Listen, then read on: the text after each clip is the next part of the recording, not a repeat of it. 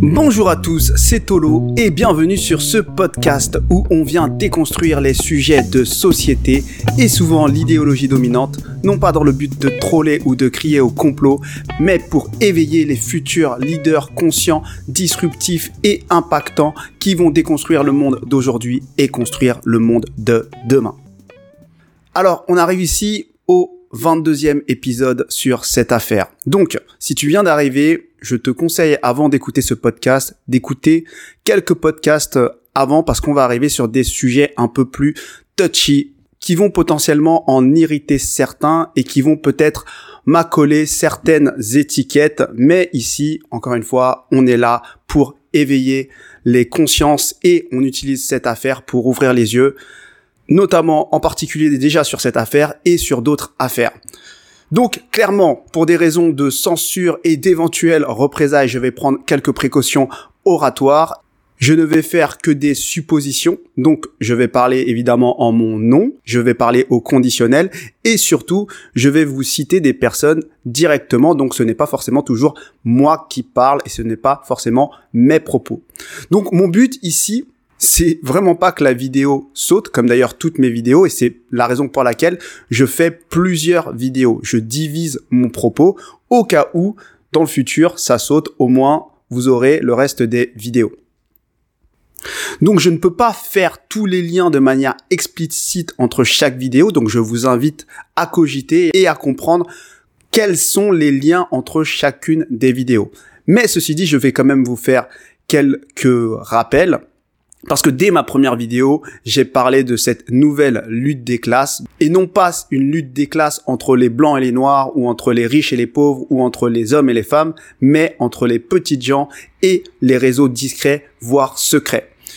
Et donc d'épisode en épisode, j'ai attaqué plusieurs angles différents, et dans mes derniers podcasts, j'ai été un peu plus technique au niveau judiciaire, tout simplement car c'était nécessaire de mettre en lumière certains faits qui ont été relayés par l'ex-avocat de Marvel et de pouvoir donner une interprétation pour qu'on puisse avancer dans cette enquête de manière concrète, de manière factuelle. Donc, il y avait vraiment besoin d'avoir des faits pour qu'on puisse mettre en lumière un peu ces irrégularités, ces injustices et pour qu'on ne parle pas sur du vent.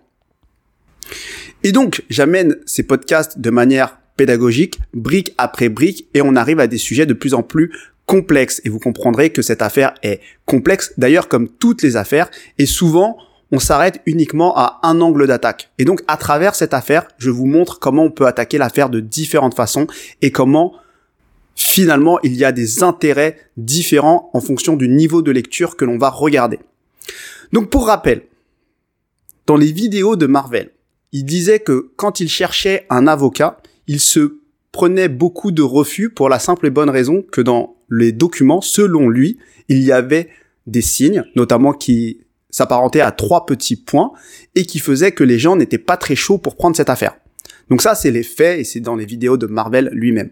Dans mes premiers podcasts à moi, je vous ai dit qu'en tout cas, effectivement, il y a des signes de reconnaissance qui s'apparentent à trois petits points dans les signatures de certains frères maçons pour se reconnaître et faut pas aller chercher très loin, vous tapez sur Google signature 3 points franc-maçonnerie et vous verrez de quoi je parle. Du coup, je vous laisse faire le lien si potentiellement ce dont parlait Marvel correspondrait de près ou de loin à l'éventuelle présence de réseaux discrets ou non. Il est possible de dire que le doute est permis. Étant donné que les réseaux discrets sont sur la table, en tout cas dans cette affaire, je pense que ça peut être nécessaire ici de faire un petit point sur notamment une partie des réseaux discrets, donc la franc-maçonnerie la plus connue, et qu'on puisse démystifier et qu'on puisse voir leur potentielle influence dans la société et potentiellement dans le monde de la justice, et peut-être éventuellement, est-ce qu'on pourrait faire un lien avec cette affaire Marvel Fitness? Donc encore une fois, je comprends ici que pour certains, tout ce qui est franc-maçonnerie, réseau discret, c'est un peu difficile à entendre, parce que c'est des sujets qu'on va vite cataloguer de complotistes, conspirationnistes, alors même que c'est des sujets qui sont extrêmement exposés finalement dans les médias parce que chaque année dans toute la presse nous avons euh, des euh, unes sur justement la franc-maçonnerie, il y a des reportages sur la franc-maçonnerie, on en parle dans les informations quand il y a des affaires. Et donc c'est quelque chose qui au-delà de, du fantasme existe réellement, et vous devez comprendre que ça existe tellement réellement que elles ont une existence juridique, c'est des associations de type loi 1901, et donc ce n'est pas une question de remettre forcément en cause leur existence, mais peut-être plutôt de remettre en cause leur influence. Donc globalement en France, il y a 180 000 francs-maçons, ce qui est évidemment très peu dans les faits par rapport aux 70 millions de Français répartis sur l'Hexagone, mais par contre, ils sont extrêmement représentés dans les appareils d'État et dans tous les postes clés importants de notre société. Il y a deux grandes loges, on va dire, principales en France. Donc on a d'une part le Grand Orient de France, qui est, on va dire, plutôt à gauche et qui s'intéresse plutôt à des sujets de société et n'a pas ce côté tant spirituel que ça, et qui a ouvert les portes aux femmes uniquement depuis 2010. Ensuite, on a en deuxième grande loge la Grande Loge de France, qui elle est plutôt, on va dire, à droite, qui est moins orientée pour le coup sujet de société et beaucoup plus spiritualité. Et pour le coup, cette loge n'est pas mixte. Mais elle a donné naissance à une autre loge, on va dire, dédiée spécialement aux femmes, qui est la Grande Loge féminine de France, et il y a plus de 15 000 femmes à peu près dans cette loge. Et nous avons aussi des loges mixtes, par exemple la Loge des droits humains. Donc pourquoi déjà ces sociétés sont discrètes? Et c'est très important à comprendre. Donc déjà, ce sont des sociétés initiatiques et non démocratiques. Donc ce sont des sociétés où on va passer des initiations pour potentiellement monter de grade en grade. Donc tout le monde sait que ça existe et pourtant elles restent très discrètes. Et vous devez vraiment comprendre la raison pour laquelle elles restent discrètes et pour laquelle personne ne les embête plus que ça, entre guillemets, c'est que les maçons ont connu plusieurs périodes de persécution, un peu à l'image des juifs, et notamment la dernière était justement sous le régime de Vichy. Et donc, et les maçons ont donc même été persécutés avant même les juifs sous Vichy. Et donc vous devez comprendre que ces loges brandissent le drapeau de la persécution pour qu'on les laisse tranquilles et qu'on les garde dans cet anonymat. C'est la raison numéro un. Donc en attendant, on ne sait pas vraiment qui est maçon et vraiment à qui on a affaire. Mais la raison numéro un pour laquelle c'est des sociétés discrètes aujourd'hui, l'argument numéro un, c'est parce qu'elles ont été persécutées dans le passé.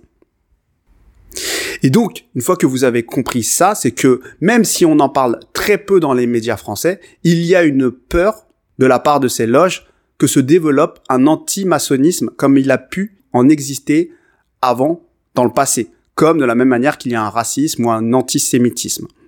Donc ça, c'est pour le cadre de leur discrétion en tout cas, et pourquoi on ne sait pas qui est maçon et qui ne l'est pas.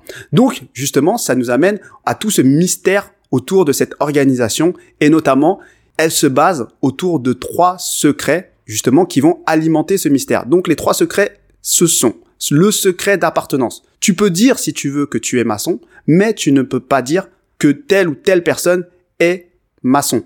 Donc, tu dois garder ce secret d'appartenance et donc tu ne dois pas outer tes frères. Ensuite, le secret du contenu. Tu ne dois pas révéler ce qu'il se dit dans les ateliers. Tu ne dois pas dire même à ta propre famille ce qui se dit dans ta loge. Et enfin, le secret du vécu. Parce que dans ce type d'organisation, c'est des sociétés initiatiques et donc il y a énormément de rituels, énormément d'initiations qui ne s'expliquent pas sur le plan mental et qui se vivent. Et pour cette raison-là, il ne faut pas parler de ce que tu as vécu.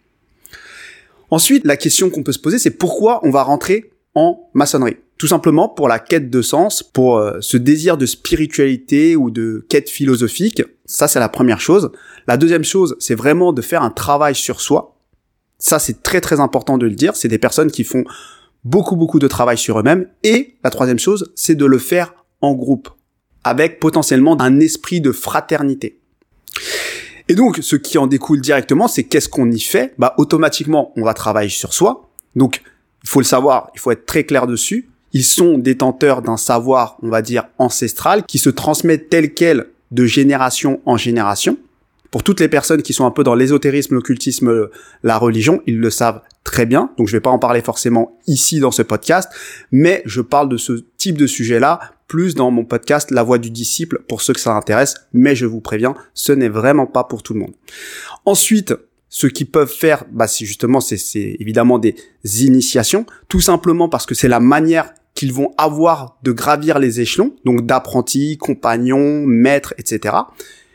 Et donc ces initiations finalement ce sont des épreuves pour que vous puissiez renaître entre guillemets à nouveau et donc ils vont aussi faire d'autres types de rituels où ils vont prêter des serments que ce soit des serments individuels ou collectifs et ça va être des serments différents à chaque niveau et ensuite évidemment ils vont développer cet esprit fraternel de solidarité peu importe la classe sociale du frère maçon, peu importe sa religion, peu importe sa race, peu importe son parti politique. Et donc, je vous balance un peu des faits de manière neutre pour que vous compreniez un peu l'esprit de ces organisations. Et donc, qui trouve-t-on dans ces organisations? En fait, en réalité, on trouve tout le monde. Toutes les classes sociales, toutes les couleurs, potentiellement toutes les religions, excepté les, loges vraiment laïques comme le Grand Orient de France peut-être, mais tout le monde entre guillemets est au même niveau. Et donc le seul critère c'est d'être initiable. Ça c'est le critère numéro un. Tout le monde pourrait rentrer, mais tout le monde n'est pas initiable. Et tout le monde n'est pas initiable ni pour rentrer, ni pour monter dans l'organisation. Donc il va falloir passer les initiations et être éligible pour les grades supérieurs. Et donc, et vous devez comprendre qu'à chaque niveau, on vous en dévoile un petit peu plus sur cette fameuse connaissance ancestrale et sur le plan finalement que tu sers en arrière-fond.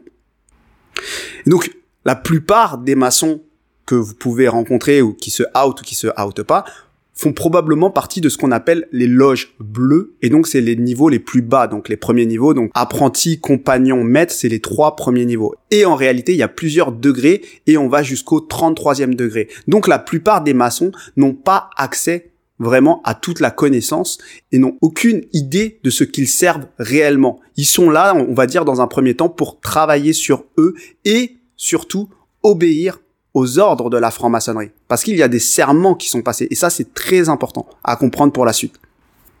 Et donc, nous avons un peu de tout. Nous pouvons avoir des boulangers, nous avons des, des avocats, des juges, des ministres, des entrepreneurs, des professions libérales. Et toutes ces personnes-là ont prêté serment pour se soutenir, entre guillemets, entre eux. Donc, je vous fais cette présentation de manière très simple et très neutre pour que vous compreniez le contexte, parce que l'existence n'est plus à démontrer. Par contre, ont-elles une réelle influence? Certains peuvent minimiser leur influence parce qu'elles vont dire qu'il y a des cercles de pouvoir beaucoup plus élevés, et Juan Branco, comme je vous disais, ils minimisent leur influence, mais il faut savoir que c'est un réseau qui est représenté sur tout les niveaux de la société et qui sont finalement, malgré leur nombre très faible de 180 000 personnes, ils sont extrêmement présents à des points stratégiques et c'est très important parce qu'ils remontent finalement des informations de ce qui se passe en société. Donc ils ont besoin de personnes presque du quotidien pour ça. Et donc ils ont besoin du boulanger ou de du pâtissier ou de toutes les professions qui peuvent vous paraître au premier abord pas forcément très élitistes et pourtant ils peuvent être membres mais on va souvent les retrouver dans les loges bleues, donc dans les grades les moins élevés, on va dire. Maintenant, pour ne pas trop mouiller, je vais vous citer un peu ce que disent des maçons et donc des anciens grands maîtres, par exemple de la Grande Loge de France, donc notamment Alain Noël Dubar, sur leur influence. Donc oui, lui, il confirme que la loi, par exemple, de séparation de l'Église et de l'État qu'il y a eu en 1905 a été élaborée par les deux principales loges de l'époque, qui étaient donc le Grand Orient de France et la Grande Loge de France, pour supprimer l'influence de l'Église catholique sur la France. Et donc, ce qu'il explique, ce que ça a été voté en assemblée par une majorité de députés qui étaient des maçons, mais en amont, ça a été préparé dans les loges et pour le coup, en accord avec ces deux principales loges qui ont donc marché ensemble.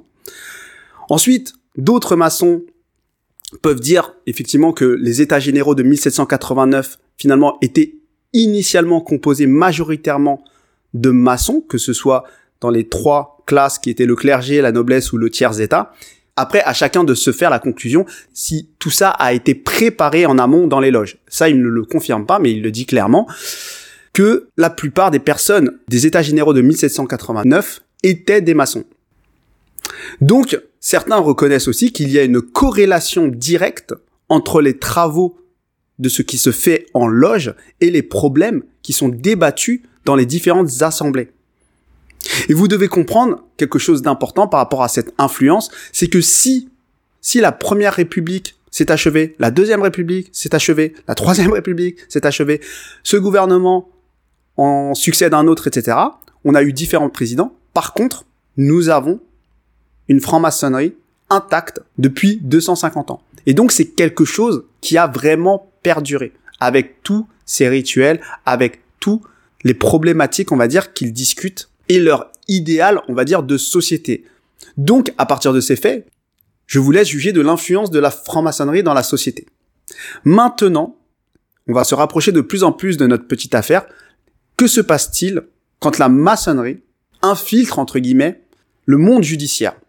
Et on peut se poser cette question parce que il y a des serments qui sont passés donc dans le cadre de l'initiation, on va dire, maçonnique, comme on l'a vu précédemment. Donc c'est des serments individuels et collectifs. Mais pour certains postes clés, et notamment dans la justice, il y a des serments relatifs aux différents métiers. Et donc, n'y aurait-il pas un conflit d'intérêts, notamment entre ces différents serments?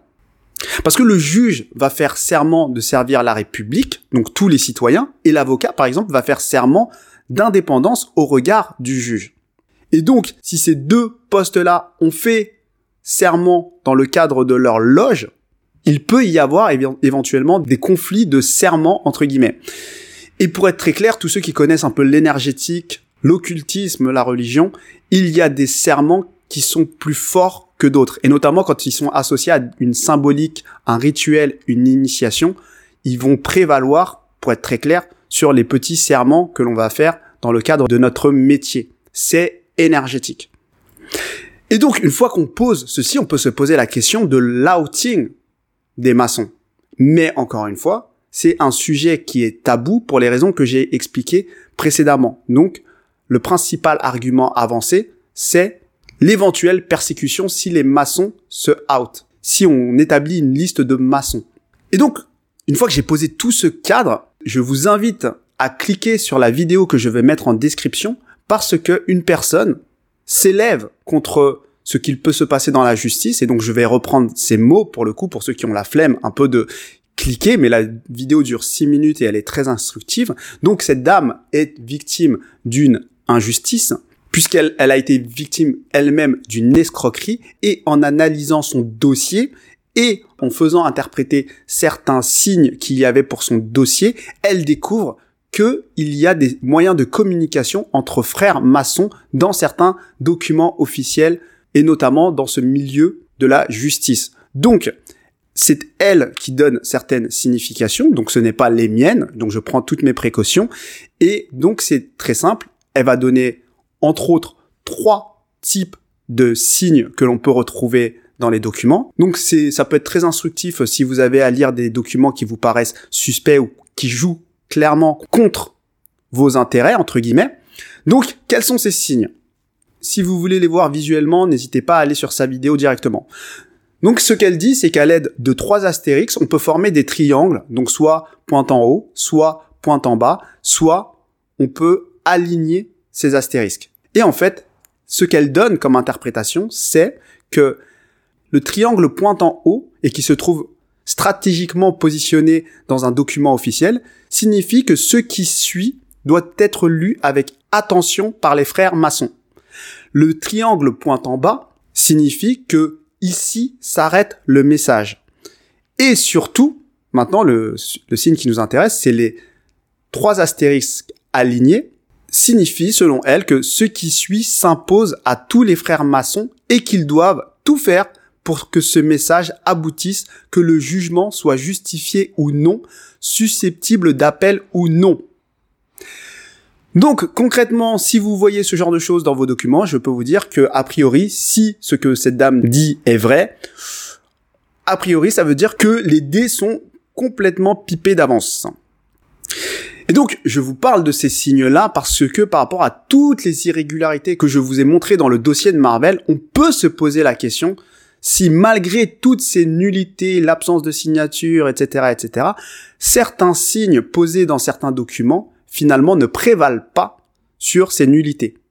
Donc, moi, je vous laisse conclure par vous-même de ce qui est possible ou non, parce que nous n'avons pas accès ni au dossier, ni aux documents, mais je vous le partage même d'un point de vue plus personnel pour vous, si un jour vous avez affaire à ce type d'injustice, d'aller peut-être potentiellement creuser dans cette voie-là, parce que ceci est interdit par la loi. Si c'est avéré, c'est interdit par la loi et ça s'appelle du trafic d'influence. Et c'est réprimé par le code pénal, article 432-11 et qui équivaut potentiellement à 10 ans d'emprisonnement et 150 000 euros d'amende. Donc, c'est quand même intéressant de savoir que à un certain niveau, on peut être protégé si ce type de façon s'avère réel. Et en fait, la dernière interrogation que je me suis dit, et par rapport à toutes euh, ces questions que je me suis posées, c'est que je me suis dit, et par rapport à tout ce que je vous ai présenté, je me suis dit, est-ce que cette affaire-là ne dépasse pas finalement la plainte des parties civiles? Comme je vous l'ai dit, il y a beaucoup de choses qui sont préparés dans les loges et qui surtout qui sont poussés dans, dans les loges. Il y a beaucoup de textes de loi qui sont poussés dans les loges avant d'arriver dans les assemblées ou dans l'espace médiatique. Et finalement, je me dis quelque part, si potentiellement, je ne sais pas, ça va aussi loin et qu'il y a des signes de reconnaissance entre réseaux discrets sur une affaire aussi ridicule, ça ne peut pas que servir les intérêts des parties civiles, ça, ça doit aussi servir potentiellement des choses qui sont préparées dans certaines loges. Et donc peut-être, potentiellement, ça peut répondre à un agenda de certaines lois qu'ils souhaitent voir passer et que finalement ils utilisent des affaires et que euh, finalement bah, des personnes de la, du quotidien vont en faire les frais. Donc c'est un podcast euh, délicat à faire puisque je parle évidemment au conditionnel, je ne sais pas, je, je, vous laisse faire les conclusions. Donc moi je vous importe simplement des informations. N'hésitez pas à compléter si vous êtes maçon notamment, n'hésitez pas à nous confirmer ou non, ou si euh, c'est des pratiques que vous avez vues ailleurs, ou si vous avez d'autres signes à nous présenter. Je vous laisse commenter, liker, vous abonner et partager cette vidéo. Je vous souhaite à tous une bonne journée et à bientôt.